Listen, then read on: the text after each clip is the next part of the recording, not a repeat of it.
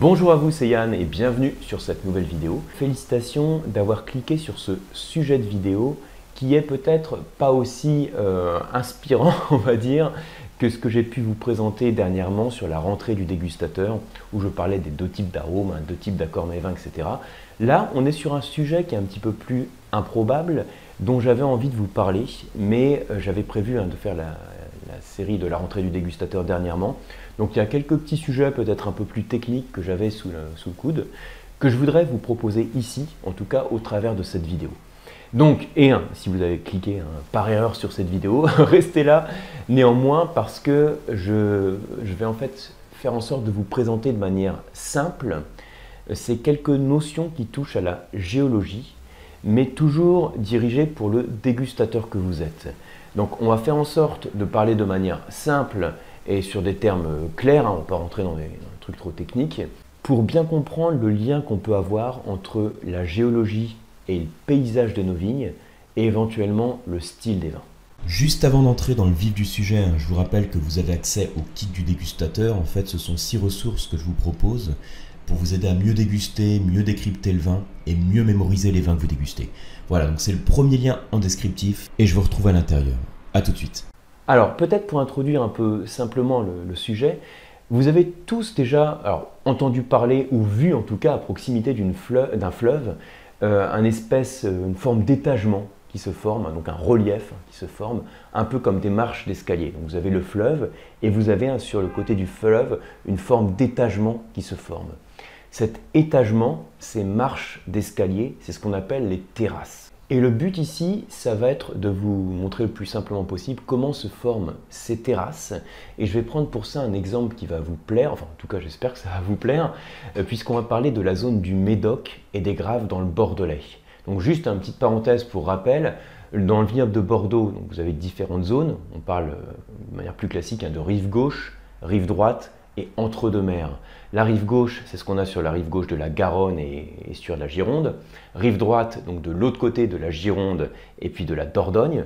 Et entre Garonne et Dordogne, la zone de l'entre-deux-mers. Et sur ces différentes zones, on a des paysages viticoles différents, des types de vins différents et des encépagements qui varient également.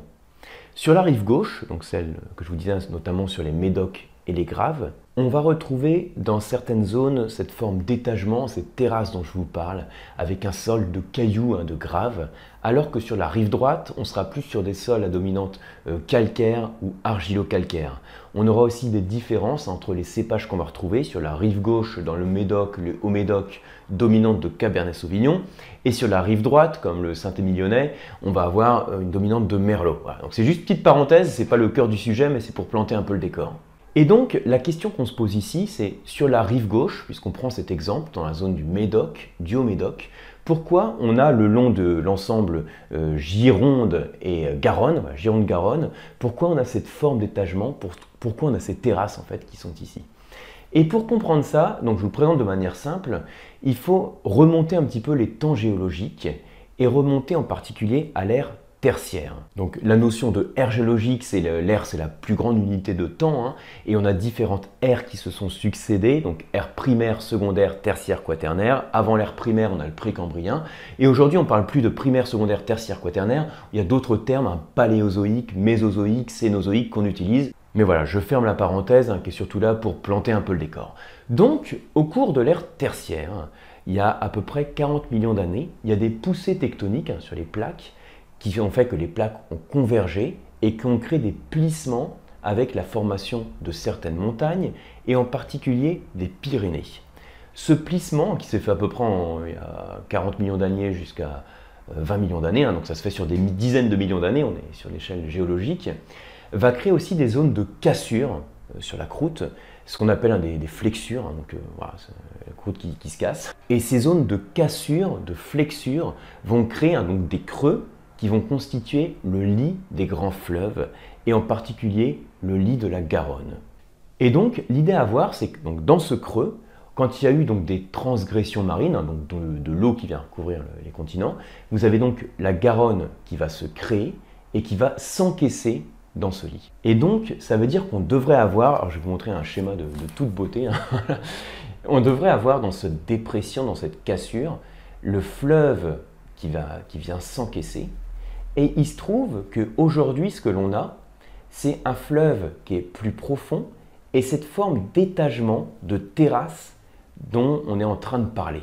Donc qu'est-ce qui fait que on a une différence, qu'on n'a pas ça comme paysage, mais qu'on a ce paysage? Finalement, c'est ça la question qu'on se pose. Hein. C'est pourquoi on a cette euh, flexure qui se crée avec la Garonne qui s'encaisse, et pourquoi au final, donc au final en tout cas aujourd'hui, pourquoi on a eu cet étagement, ces formes de terrasses qui se sont créées? Et en fait, le concept clé à comprendre, c'est qu'au cours de l'ère quaternaire, on va avoir une période dite de glaciation. Donc glaciation, alors quand on parle de période de glaciation, en fait c'est une alternance de cycles où il fait froid, hein, c'est les périodes glaciaires, et une période de cycle où ça déglace, les périodes interglaciaires. Et alors, quand ça gèle, qu'est-ce qui se passe? Quand l'eau gèle, eh ben, elle s'emprisonne hein, un glaçon, enfin dans, des blocs de glace. Et donc, l'idée à avoir en tête, c'est que cette eau, et en particulier l'eau euh, dont on parle pour la Garonne, au cours des périodes de glaciation, vous avez des blocs de glace qui se forment et donc le niveau de la mer qui descend. De la mer et donc aussi par conséquent de la Garonne. Et donc vous avez une forme d'oscillation du niveau de, la Garonne en l'occurrence qui va descendre et en s'enfonçant, ça va creuser le lit du fleuve. Donc vous avez donc cette Garonne hein, qui s'enfonce, qui crée, qui creuse son lit même. Et ensuite, dans les périodes interglaciaires, quand le gros bloc de glace il fond, c'est un peu imagé, mais vous comprenez l'idée, hein, quand ça fond, vous avez le niveau qui remonte. Alors ça, se fait sur des millions d'années, hein, mais voilà, le niveau remonte, et le niveau en remontant va déposer des sédiments. Donc d'abord des sédiments plus gros, hein, des galets, et ensuite quand le niveau se stabilise, on a des sédiments plus fins qui vont se déposer. Donc vous avez donc le niveau qui remonte, et puis ensuite vous avez une nouvelle phase de glaciation, et à nouveau le niveau qui descend, donc période de creusement, puis de comblement avec sédiments. Et donc vous avez cette oscillation du niveau de la mer qui encore une fois se fait à l'échelle des temps géologiques, mais qui fait que ça creuse, donc la Garonne devient plus, plus profonde, enfin elle s'enfonce hein, dans la croûte, et puis ensuite de comblement quand il y a des périodes interglaciaires. Et alors, il y a un autre phénomène qu'il faut avoir en tête, c'est qu'on a aussi le, lit en fait, de la Garonne qui va être déporté vers l'est. Hein, vous avez en fait une poussée tectonique, une déformation de la croûte terrestre qui pousse ce lit vers la droite. Ce qui fait qu'au final, ça explique le schéma qu'on a ici. Vous imaginez hein, cette oscillation de haut en bas qui creuse, ce qui fait que la Garonne va plus profondément. Et quand elle remonte, il y a ce dépôt de sédiments qui se fait. Et donc là, en fait, on peut imaginer à chaque cycle, on a la Garonne qui descend. C'est expliqué de manière un, peu simple, hein, mais c'est ça le principe. La Garonne va descendre et être déportée vers l'est. Et en descendant, elle va créer cette notion de terrasse. Ça veut dire qu'on a le long du système un Gironde Garonne sur la rive gauche, différentes terrasses que l'on va trouver. Donc si vous avez bien suivi, ça veut dire que la terrasse qui est ici, eh ben, c'est la plus ancienne et celle qui est plus proche du fleuve, c'est la plus récente, puisque les terrasses, enfin puisque la Garonne a été déportée comme ça vers l'est. Ça veut dire que ici, on a les hautes terrasses, moyennes et basses terrasses.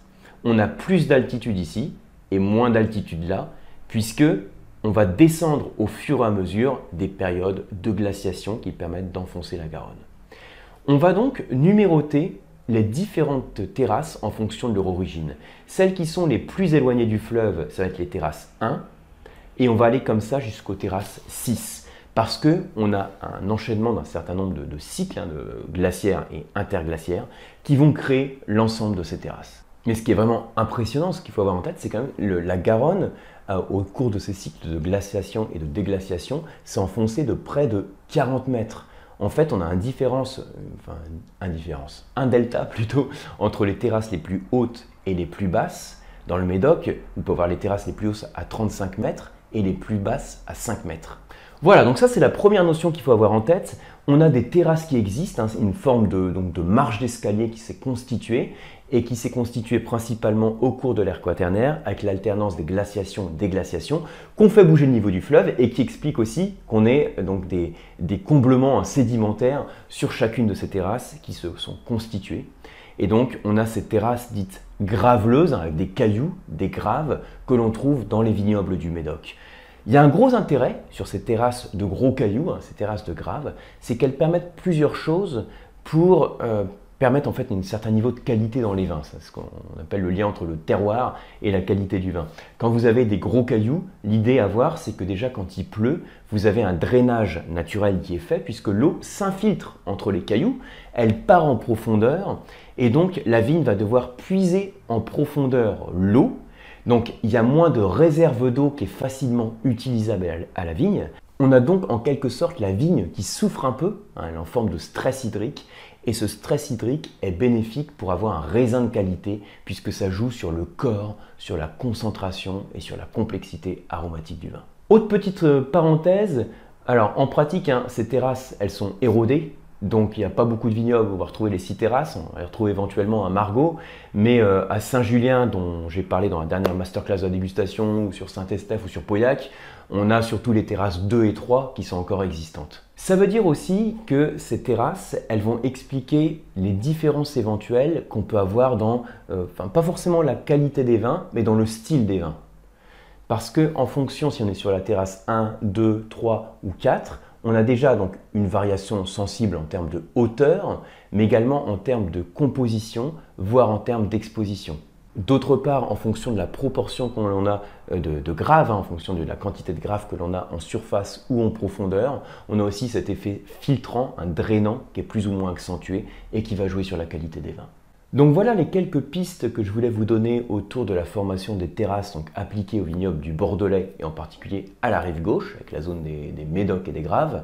Bravo à vous d'être allé au bout de cette vidéo parce que je suis conscient que c'est pas forcément des notions qui sont très simples, surtout qu'avec mes deux pauvres schémas, c'est pas non plus, j'ai pas mis beaucoup de, repères visuels on va dire. Donc si vous m'avez suivi jusqu'au bout, félicitations à vous. J'espère en tout cas que ça vous a permis de mieux comprendre un peu les grandes lignes, dans les grandes lignes, la formation de ces terrasses et donc euh, l'origine d'une certaine diversité qu'on peut avoir dans les vins, enfin dans les terroirs d'abord, et donc dans les styles de vin. Si vous avez aimé cette vidéo, bah, comme toujours, merci de la liker, de la partager. Si ce n'est pas encore fait, bah, abonnez-vous à la chaîne. Et on se retrouve sur les cours et les certifications du COAM sur le site lecoam.eu et sur les masterclass de la dégustation. Merci, à très bientôt.